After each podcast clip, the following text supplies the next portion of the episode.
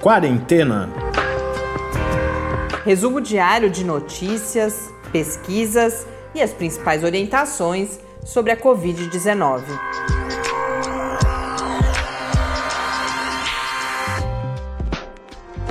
Quarentena, dia 223. Olá! Começamos neste sábado nosso do centésimo vigésimo terceiro episódio do Quarentena. Eu sou Mariana Pezzo e hoje eu trago uma conversa com a parte da equipe responsável, lembrando que hoje, sábado, é dia de episódio em parceria com o InformaSUS, que é o projeto de extensão de comunicação social na, na pandemia e em saúde, vinculado a vários departamentos aqui da Universidade Federal de São Carlos, a UFSCar, envolvendo docentes, técnicos, estudantes, inclusive de outras instituições. E associado ao InformaSUS, nós temos, nasceu né, a partir do trabalho no InformaSUS, o projeto da chamada Enciclopédia Discursiva da Covid-19. Este é um projeto coordenado pelos professores, pelo professor Roberto Leiser Baronas, do Departamento de Letras, que é um, uma das pessoas com quem a gente conversa hoje, e também pela professora Fernanda Castellano, do DL, que no episódio inaugural dessa nossa parceria falou brevemente sobre uh, o, o, trabalho de, uh, de curadoria linguística, que é, um, é mais amplo que a enciclopédia, e também sobre a enciclopédia, sobre a qual a gente tem hoje a oportunidade de se debruçar com mais atenção. Além do professor Roberto Baronas, a gente conversa com Carlos Nocioli, que hoje é docente no, no Instituto Federal do, do, Sul de Minas, Instituto Federal de Educação, Ciência e Tecnologia, com o Júlio Bonatti, que é doutor em Linguística aqui pela UFSCar, acabou de, de voltar, inclusive, de um estágio já pós-doutoral de pesquisa em parceria com a Open University do Reino Unido e com a Renata Carreon, hoje atuando, realizando, desenvolvendo atividades docentes na Universidade Estadual de Ponta Grossa. Cada um deles é, envolvido com um dos diferentes verbetes. A gente já tem publicados até o momento os verbetes de uh, Novo Normal, que foi o primeiro e sobre o qual a gente conversa com o Júlio Bonatti. Fique em casa, testar positivo. E ontem, sexta-feira, foi publicado o verbete morte. E uma das autoras é a Renata, com quem a gente também conversa nesse episódio. Então vamos agora à nossa entrevista.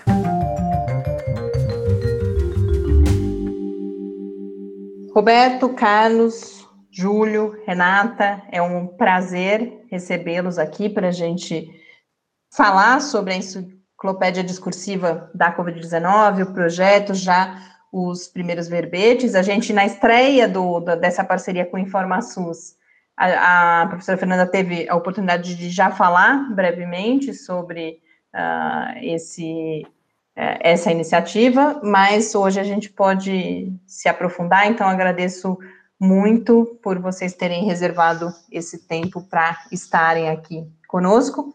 E eu começo pedindo ao professor Roberto que uh, faça uma, uma, apresentação inicial do projeto, no sentido tanto de uh, como ele surge, em termos de, de, que objetivos ele persegue, inclusive, e também como que a equipe uh, e o seu trabalho está estruturado. A gente vê, por exemplo, que há pesquisadores em diferentes momentos da carreira, com diferentes vínculos institucionais, que são também de diferentes instituições. Então, como que o grupo se organiza para essa produção semanal dos verbetes? É, Oi, Mariana. É, então, a, a, a, nossa proposta né, de criação da enciclopédia discursiva da Covid-19, né, que se constitui aí um projeto de extensão né, da UFSCar, ligado aí ao Departamento de Letras, ele surge justamente da necessidade, né, que a equipe da curadoria linguística do Informa SUS sentiu de contribuir de forma crítica com o debate acerca dos diferentes embates discursivos em torno da pandemia, né, desde a erupção dessa pandemia em março de 2020, né?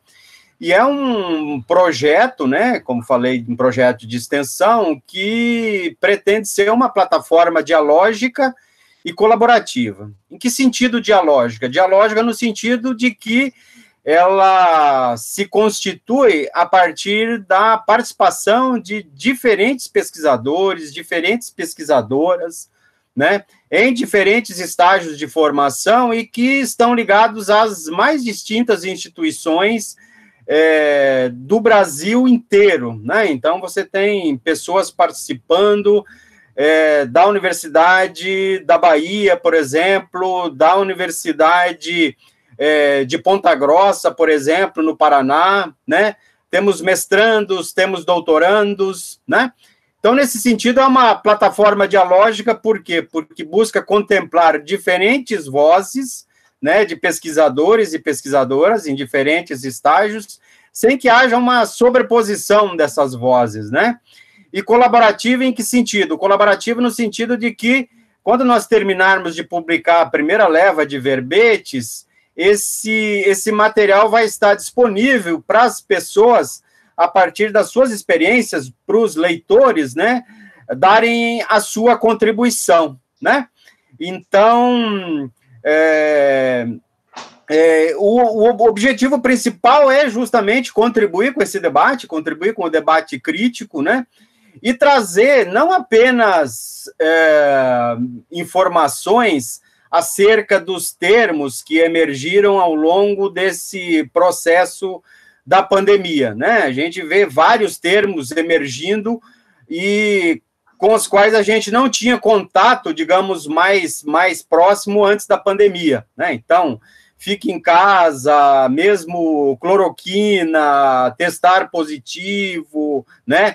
Novo normal. E a gente não quis apenas trazer, Mariana, uma descrição é, do ponto de vista linguístico desses termos, né? A gente quis é, trazer um pouco mais, falando justamente do embate que se dá em torno desses verbetes, né? Que na realidade são discursos, né? Na realidade você tem disputas, né? Por esses termos, né?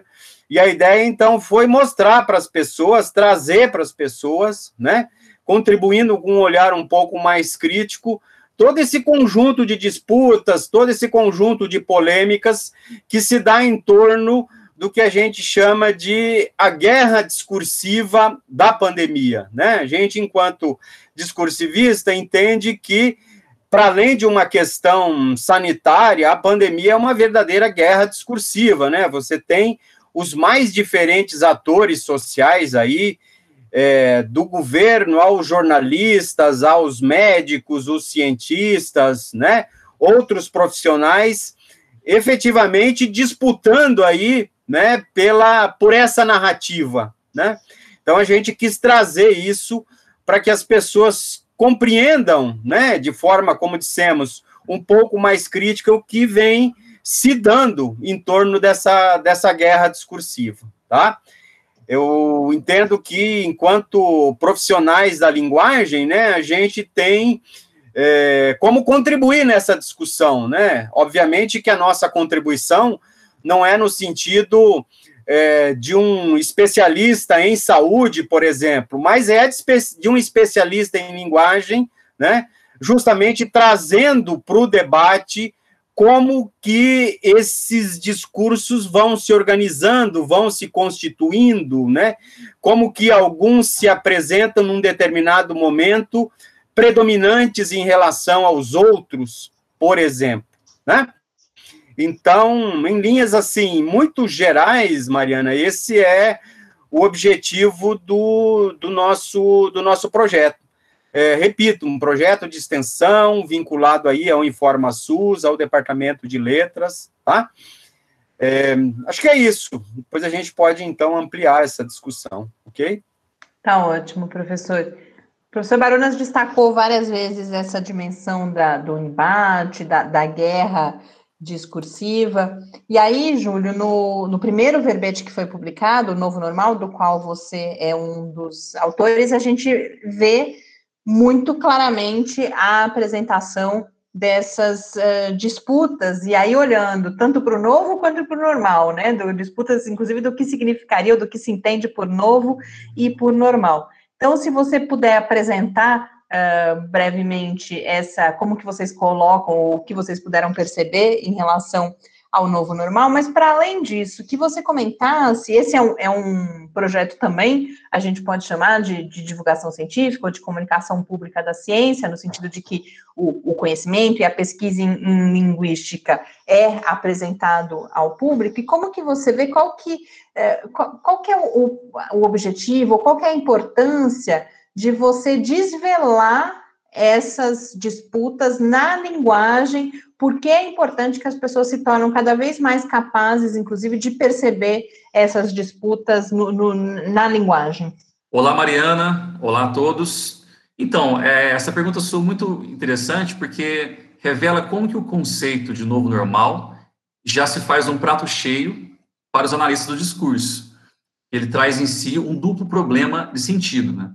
Tanto de um lado a oposição entre novo e velho, como também a dualidade normal, normalidade. Porque o normal ele tanto pode ser aquilo que ilustra o que as pessoas estão acostumadas a fazer, nosso dia a dia, um, digamos que o curso natural das coisas da nossa vida, como também a ideia de norma ou regra. Então, é, basicamente, essa nova normalidade trazida pela Covid-19, ela não se dá de forma automática. É preciso que ela seja imposta, é preciso que ela seja posta em prática. E isso acontece de forma é, é, pelo uso da autoridade política. Então, os discursivistas vão enxergar nessa nova normalidade um problema fundamental da biopolítica. Então, já, isso já vem sendo estudado há muito tempo, de forma pioneira, pelo Michel Foucault, e a gente enxerga como que o centro do debate, do, desse embate de sentido em torno do que, que é a nova normalidade, o que, que mudou com a, a, a pandemia neste ano, o centro vai ser o corpo, como que normas vão incidir sobre o corpo, usar máscara, o distanciamento social no início, que era usado dessa forma, depois se modificou para pensar no distanciamento físico. Então, é, a, as autoridades dos países vão ter que criar medidas de controle dos corpos. Então, o corpo começa a ser enxergado como um vetor de um vírus. Então, é essa, digamos que, digamos que o, o, o centro do debate e dos sentidos vai ser o corpo. Então, a gente vai enxergar que todos os outros conceitos decorrentes da, do que foi imposto pela nova normalidade, como fique em casa, lave as mãos, uso do álcool gel, distanciamento físico, né? As pessoas se cumprimentam agora de longe, não, não se tocam ou tocam os cotovelos. Então, tudo isso gira sobre uma nova concepção de corpo. Então, praticamente, é, o que as pessoas viviam até hoje, nas, no, seus, no convívio social, familiar, deve ser mudado porque o seu corpo pode ser um novo transmissor do vírus. Então, essa consciência sobre o corpo é, digamos que, a grande inovação, a grande, grande mudança que tornou velha a nossa realidade é, de lidar com o corpo mais próximo, essa proximidade física. Então, isso vai afetar a educação, por exemplo. Então, você tem novas formas de educação que privilegiam o ensino à distância. Então, essa nova normalidade vai ser, digamos que, é, vai dar um prejuízo muito maior para aquelas, para aquelas famílias de alunos que já são carentes, né, que não tinham acesso a uma educação de qualidade e não têm condições de ter uma internet boa ou dispositivos que acessem esse espaço virtual de aprendizagem. Então, o novo normal na educação, para dar um exemplo, né, ele vem é, acirrar as desigualdades, aumentar ainda mais o, o poço que existe entre uma escola privada de, de uma classe média, classe média alta, para a para famílias de estudantes pobres. Né? Então, esse para dar um exemplo no, no que afeta a educação. E se a gente for ver também, o novo normal vem acirrar também outras desigualdades no mundo do tra trabalho, porque você tem profissões que podem ser desenvolvidas de forma online, né? e outras profissões não. Então, aquelas pessoas que se dedicam a trabalhos braçais, à indústria de alimentos, à produção agrícola, a serviços gerais, elas, e principalmente os entregadores, né, que estão em em mais é, evidência agora, essas pessoas estão expostas ao vírus. E isso sem contar as pessoas que estão na, na linha de frente do combate ao coronavírus na saúde, né? Os enfermeiros, recepcionistas, seguranças que trabalham em hospitais e médicos, que também lidam muito mais de perto com, com o vírus. Então, digamos que o, o novo normal, ele vem recrudescer, ele vem reforçar antigas formas de desigualdade no trabalho também. Então, digamos que ele traz uma, novas modalidades de relacionamento na, no ambiente escolar, no ambiente do trabalho, todavia ele mantém as formas de exploração e mantém também, digamos que o, a, o aumento do monopólio da, de grandes corporações. Então, você tem empresas que, que produzem, que, que vendem alimentos, que entregam, é, fazem as entregas de comida, etc., para aplicativos, compras em grandes sites, você vê que os comércios locais, a pequena mercearia, etc., está sofrendo mais as consequências de uma crise que traz esse novo normal.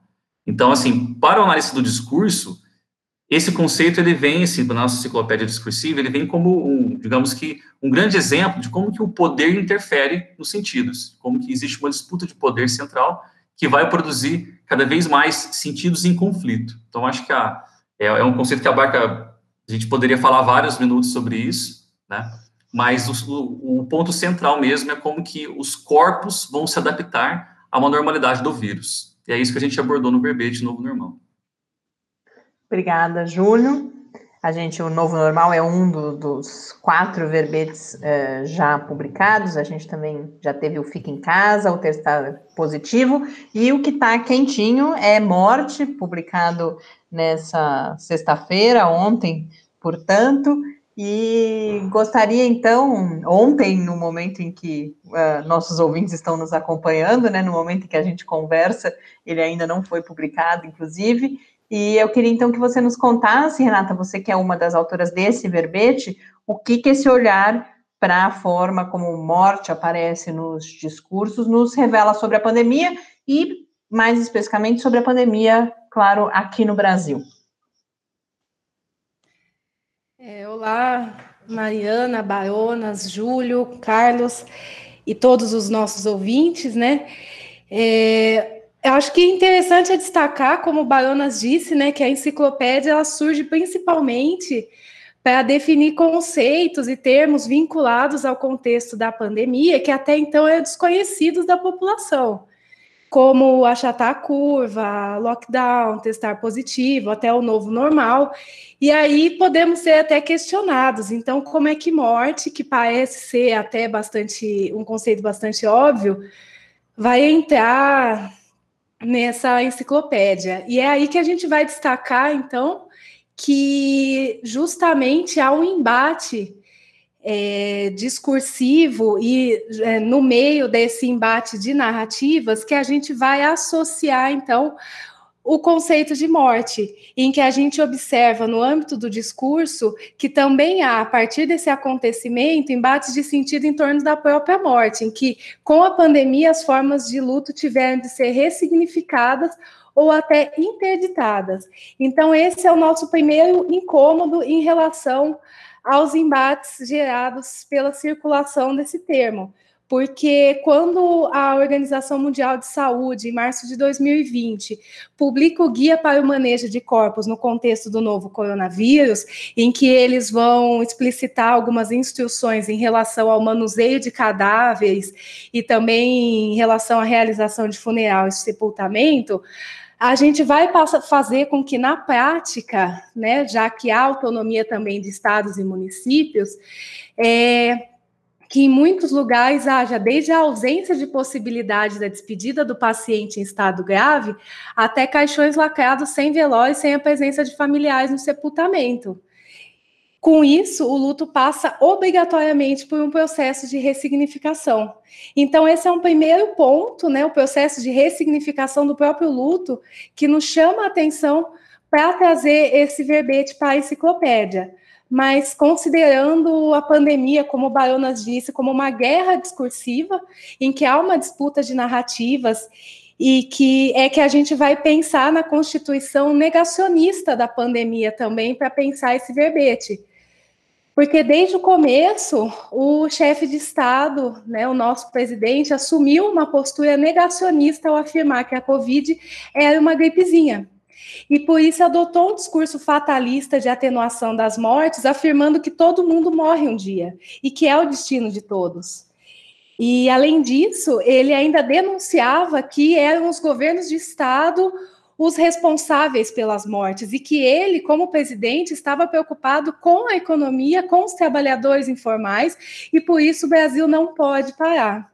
E a partir disso, né, mas também muito do que já vem da polarização política que explodiu em 2018 com as eleições, a gente tem uma parte da população, uma parte significativa da população aderindo a esse discurso negacionista e então é, fazendo com que muito do que se circula em relação à pandemia fosse atenuado ou até apagado. Por exemplo, a gente vai ter a questão das comorbidades associadas ao grupo de risco que passam a funcionar nesse discurso negacionista como a própria causa do contágio ou então até a própria causa da morte. Então, eu só pego a Covid se eu tenho comorbidade só vai ficar grave se eu tiver comorbidade. Então, nesse discurso negacionista, a gente vai promover, então, um discurso de atenuação das formas de contágio e a própria letalidade do próprio vírus. E né, para ajudar, o presidente endossou diversas vezes esse discurso que associa a preocupação com a Covid apenas em caso de grupo de risco, afirmando, então, por exemplo, que o vovô e a vovó devem ficar em casa e o resto tem que trabalhar. Ou ainda que as crianças deveriam voltar às aulas, pois a possibilidade de óbito delas é quase nula e que a doença geralmente ataca quem tem mais idade ou quem tem algum tipo de problema de saúde. Ou seja, como o Baianos também já disse, né, os diferentes posicionamentos ideológicos, negacionista ou não, evidenciam duas narrativas sobre a própria pandemia. Por um lado, temos as pessoas que acreditam no risco de contágio do vírus, que ainda não tem vacina, e, e também acreditam na letalidade do vírus, por isso a, uma parte da população defende ainda o distanciamento social é, e compreende a situação, né, de alguma forma, mas por outro lado, a gente tem a adesão a esse discurso de negação do vírus e da gravidade da doença, e que faz com que essa população se negue a aderir às normativas sanitárias e higiênicas de estados e municípios. Então, eu acho que o mais importante para destacar aqui, quando a gente está pensando a questão da ressignificação da própria morte, é pensar que as duas narrativas em torno da pandemia, que geram discursos negacionistas ou não, fazem também com que isso é, gere práticas, né? Uma parte da população adere ao discurso negacionista e se recusa a é, promover o distanciamento. Então, acho que o importante também é destacar que, a partir da análise do discurso, é, há embates em relação à própria atenuação, naturalização, banalização da morte, e que faz com que a gente possa afirmar que a naturalização da morte por Covid-19 revela o que sociólogos como Bauman e Don Kija têm afirmado. Há, por parte da sociedade moderna, um abandono da sua sensibilidade, bem como uma desvalorização da vida humana. Corpos avolumam-se em estatísticas enquanto se espera pela vacina, vista como possibilidade milagrosa de acabar com a pandemia no país e no mundo. Então, esse é um pouquinho do verbete que foi publicado ontem, a gente ainda vai fazer uma live na terça sobre o verbete, então já estão todos convidados também. Eu agradeço. Eu que agradeço, Renata. E agora, Carlos, você já tem, é, pelo que eu pude verificar na, na pesquisa, me preparando aqui para essa nossa conversa, uma trajetória de olhar para discursos de divulgação científica, e isso parece que é um, é um ponto forte no, na análise do verbete achatar a curva, que está sendo elaborado ainda, esse é um verbete que ainda não foi publicado, mas uh, aparece com força essa ideia da, da curva, essa imagem com que todos nós também é, fomos nos familiarizando desde o início da pandemia, como uma estratégia de aproximação, me parece, se eu compreendi corretamente, de um conhecimento científico, no caso uh, científico e médico, né, o, o, conhecimento epidemiológico. Então, se você puder comentar um pouco esse trabalho que vocês estão realizando sobre a ideia do, ou, uh, o conceito de achatar a curva. Olá, Mariana. Olá, pessoal. Espero que esteja, esteja, tudo bem com vocês aí, tá? De fato é isso. A preocupação, cara, é com a questão da divulgação científica, né? Eu, eu já fui com esse olhar atento para essa questão. Daí a vantagem de se produzir um verbete com mais pessoas, né? Então, a Mariana, por exemplo, que, que escreveu o verbete comigo, apresentou outros olhares, né? E isso se soma na hora de fazer de, de fazer um desenho como esse. Então, quando nós pensamos o termo, né, Mariana, a expressão achatar a curva, que é, que é o verbete que nós escrevemos, nós procuramos encontrar também as dimensões discursivas que estão envolvidas na produção desse termo, né, desse termo linguístico, desse termo na língua, como pontuou o Baronas, né. É, na utilização da expressão, então, o termo ele é atravessado por questões sociais, econômicas e políticas. Né? Uma questão simples, a diminuição dos índices de contágio em diferentes países pode significar o fim do distanciamento social e a volta, consequentemente, das atividades, não só sociais, mas econômicas, certo? Daí também a importância política de um gráfico como esse. Então, quer dizer, esse é um olhar também importante dentro do, da presença desse, desse gráfico, e, consequentemente, da sua apropriação pela opinião pública. Isso vai afetar ou não. E aí, sobre a, a, a opinião pública, né, é, ao discorrermos sobre esse verbete, né, e como que ele atinge o público, achatar a curva, o que nos chamou atenção, em termos de discurso, confesso, foi de cara a utilização desse gráfico como uma estratégia de, de divulgação de informação. Né? Ou seja, é uma estratégia para se transpor informações mais técnicas, né, de um discurso mais específico, né, é, científico, para a esfera de um público geral, um público leigo, um discurso é, mais heterogêneo, né, de um público heterogêneo. Significa heterogêneo no sentido assim, nós temos pessoas técnicas que vão ver, é, é pessoas que têm conhecimento científico, mas pessoas também que não têm, ou de áreas diversas, né? Então, o gráfico, nesse contexto, é uma espécie de elo né, que se faz entre os pesquisadores, pesquisadores técnicos científicos, o Estado, a população em geral, né? O que inclui, inclui aí tal do público leigo. Isso é uma forma da, do Estado gerir a população através de, uma, de um gráfico como esse. Bem que a coisa não funciona assim, com tanta é, unidade entre governo federal e governos estaduais, mas assim, na prática ou na teoria pelo menos, um gráfico serviria a isso.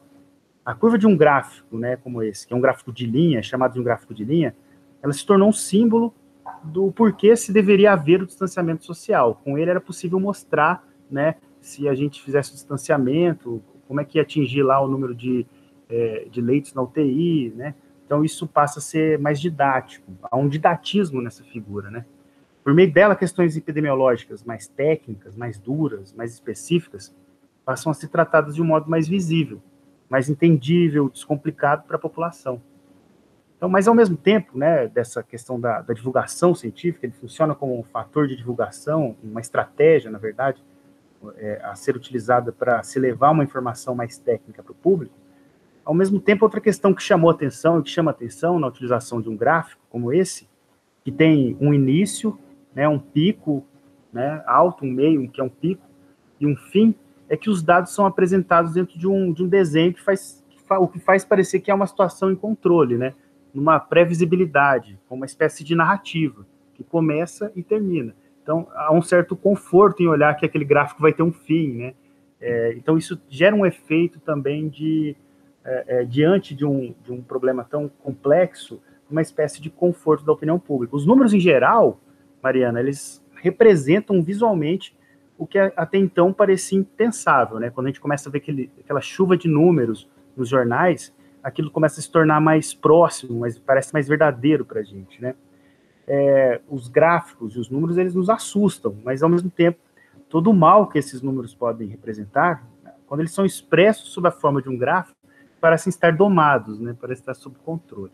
Então, assim, são questões que nos chamaram a atenção, além, claro, de todo o impacto é, é, socioeconômico e político que, que, esse gráfico desenha em relação a uma pandemia, é, a divulgação científica parece muito nítida, parece um exemplo é, muito, muito produtivo né, de divulgação científica utilizada nesse contexto nosso. Acho que é isso.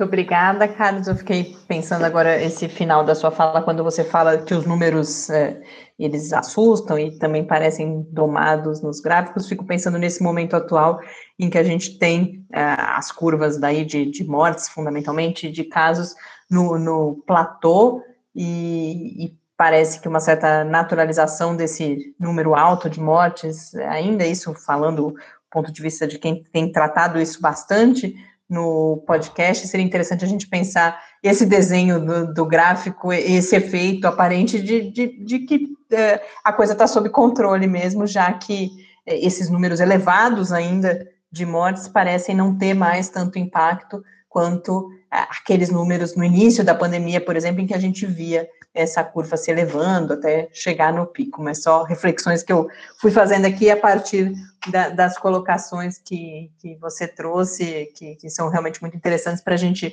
ir, assim como Renata e, e Júlio, para a gente ir pensando a pandemia essa, a partir dessa reflexão sobre o discurso público. E aí, justamente sobre isso, para a gente encerrar, eu queria voltar a, ao professor Baronas com a questão que, de certa forma, eu fiz ao Júlio também, mas eu sei que você, e, imagino que uh, outros da equipe também tenham essa experiência com a linguagem, por exemplo, então já tem um compromisso há mais tempo, que não nasce com a enciclopédia, de tentar buscar de, de, buscar levar esse, as pesquisas em linguística, o conhecimento em linguística, fazer divulgação científica da própria linguística. Então, para a gente fechar, eu gostaria de ouvi-lo também sobre por que é, esse compromisso, por que essa preocupação, por que, que é importante levar, buscar levar esse conhecimento até mais pessoas.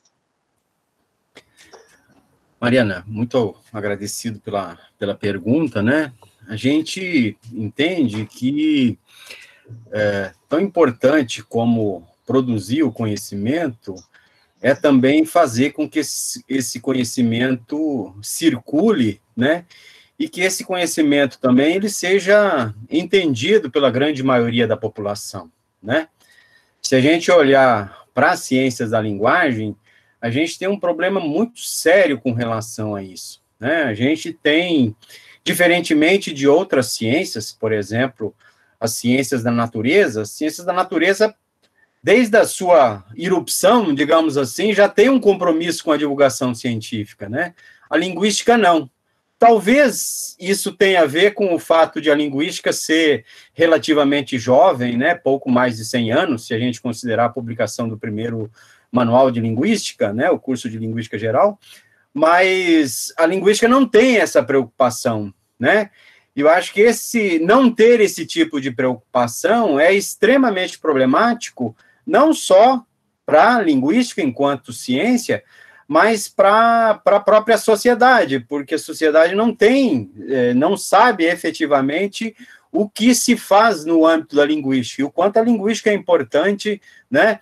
No âmbito, por exemplo, é, como esse da enciclopédia, mostrando essas disputas, essas renhidas lutas aí pelas narrativas, ou mesmo questões relacionadas ao ensino, né? Então, desde sempre a gente teve essa preocupação é, com isso, né? A gente criou em 2008 a revista Linguagem, que é uma revista nesse sentido é, diferente, porque ela está preocupada tanto com a divulgação da, daquilo que foi produzido em termos de conhecimento, lá pelo pesquisador, é, sei lá, um A do CNPq, mas também tem um espaço para o menino, para a menina da iniciação científica que fez lá o seu relatório, poder publicar nessa revista e também as pessoas terem acesso a esse tipo de discussão, né? Então, a gente parte justamente desse princípio de que, tão importante quanto produzir, fazer circular o conhecimento, é que as pessoas entendam. E para isso, obviamente, que a gente tem que investir numa linguagem um pouco mais acessível, né?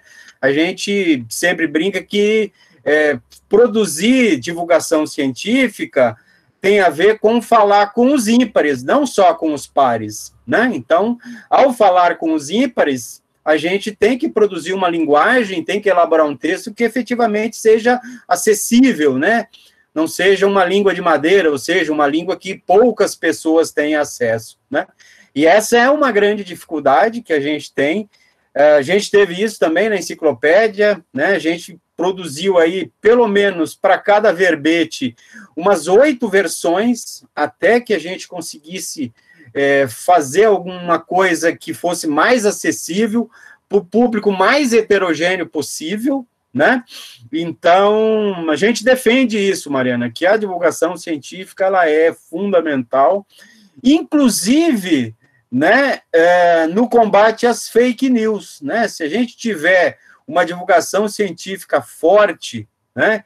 E aí não estou me referindo especificamente à linguística ou à ciência da linguagem de maneira em geral, mas à ciência, desculpe, a ciência de uma maneira em geral, a gente tem um bom instrumento de combate às fake news, né? A divulgação científica, né?